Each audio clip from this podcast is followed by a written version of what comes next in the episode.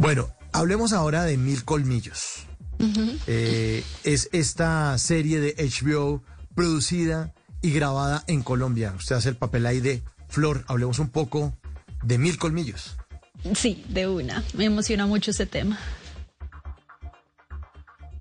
Adelante, Karina. Em, ¿Qué quieres que te cuente de mil colmillos? Es que son tantas que- cosas que tengo por decir. Arranque por el colmillo el chiquito, el, el- el colmillo de leche. Mil colmillos en mi vida es un sueño hecho realidad. Em, siento que HBO desde que yo era como eh, estudiante de teatro era como un referente de los primeros que empezaron a hacer series o que a mí me llegaban sus series, no sé, tipo Sex and the City, Los Sopranos. Y yo me la pasaba viendo HBO con mi novio de la época, o sea, no salíamos de la casa por ver Los Sopranos. Y termina. Pero sí, era verdad. O sea, Tom no salía de fiesta y nosotros no veíamos Los Sopranos. Nos vimos 10 temporadas, no sé cuántas tiene, eh, como en dos meses. Y mm, em, nada, como que cuando tú haces castings para producciones grandes, a ti nunca te dicen el nombre real ni de la producción ni de tu personaje, porque pues todo se mantiene muy secreto. Y a mí un día un director de casting em, me escribe por Messenger y me dice, hola Carolina, te busco porque Jaime Osorio me está pidiendo que vengas a hacer casting para una película que se llama El Refugio. ¿Quieres venir? Y yo, "Ps, obviamente, como que como actriz digo sí a todo porque y más empezando es como sí, quiero la experiencia de estar en muchos sets, más allá de que conecte o no con el proyecto, con el personaje, es como que uno, sí, sí, sí, sí, sí, sí, sí, por favor, contrátenme en todo.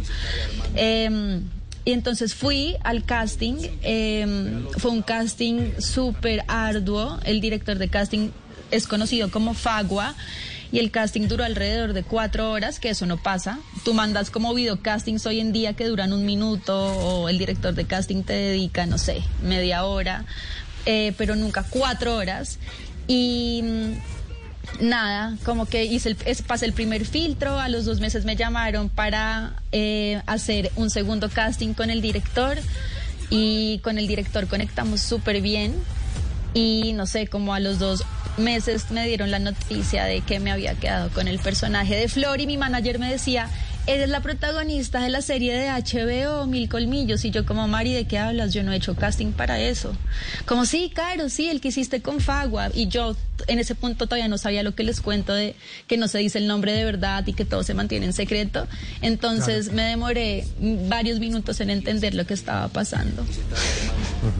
Claro, porque hay una confidencialidad y no pueden soltarle a todo el mundo, estamos haciendo algo con este nombre, eh, porque igual es un negocio, son empresas, son productoras y no todo el mundo tiene que saber qué es exactamente lo que se está haciendo. Entonces, si se sí, pues, por eso le estoy contando, por eso le estoy contando, señor expresidente. Ah, sí, acaba de enterar.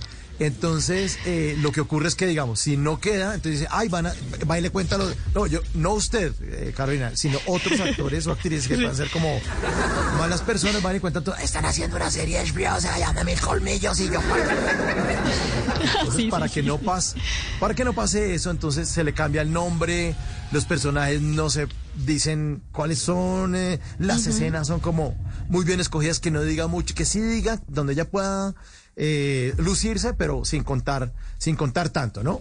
De eso Exacto, se tratan también exacto. los castings. Sí. De eso se tratan los castings. Sí, sí, Bueno. sí. Adelante, y bueno, ¿qué más? ¿Qué más? Porque está emocionado usted con mil colmillos. Em, no, entonces en ese segundo casting, ah, no, ya, ya pasé eso, no, me, me dicen y entonces empieza como algo súper emocionante, que es que me llaman y me dicen, para estar preparada para el rodaje, tienes que empezar una dieta y un entrenamiento especial. Esto es muy importante porque esto quiere decir que esto va en serio. Cuando quieren que tú físicamente cumplas con ciertos parámetros, ya sea para el personaje o para aguantar las jornadas de rodaje. Entonces fue Pero, muy emocionante Carolina, entrar en ese proceso. pero- Dime.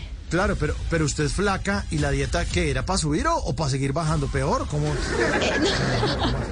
No, no, no, digamos que una de las razones por las que ah, yo termino con el personaje es porque la delgadez del personaje es importante dentro de la historia, como para el tipo de personaje que se quiere mostrar, pero como el rodaje era en la selva, en minas, en locaciones muy extremas, necesitaban que yo estuviera más fuerte. Entonces era al contrario, era como para engordar mucha grasa, como, no sé, aguacate, mantequilla de maní, y en el ejercicio ah, eran sobre todo pesas. Me la hubieran mandado, Carolina. Yo le hubiera ayudado con eso, pero usted no se me Yo soy re nítido, salimos, comemos pollito, caldo de ministro, lo que, lo que se le antoje. sí. Era muy difícil. Tenía que comer siete veces al día. O sea, era imposible. Ah, no, usted es de las mías. por, ah, por, eso son los mil colmillos, claro, para, para, para esa, para esa para el aguacate. Para aguantar. Bueno, ¿y qué ocurrió después de eso?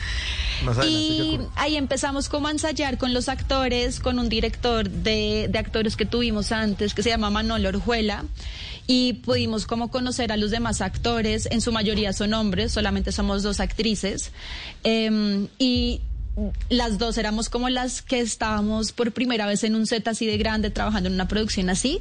Entonces, como que fue importante establecer que los hombres nos iban como a guiar un poco y a explicar cómo funcionaban las cosas dentro del set.